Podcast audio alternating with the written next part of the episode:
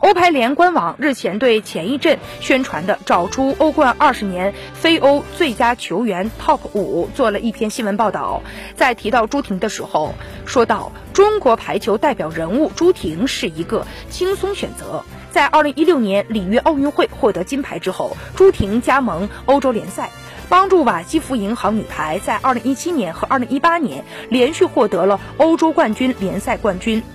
巴西名帅莫塔说：“他绝对是一位出色的球员，世界前三名的球员。”朱婷自从几年前来到欧洲开始，你可以看到他一直在进步，尤其是在一传方面。因此，在未来的许多年里，他有可能很长时间保持世界第一。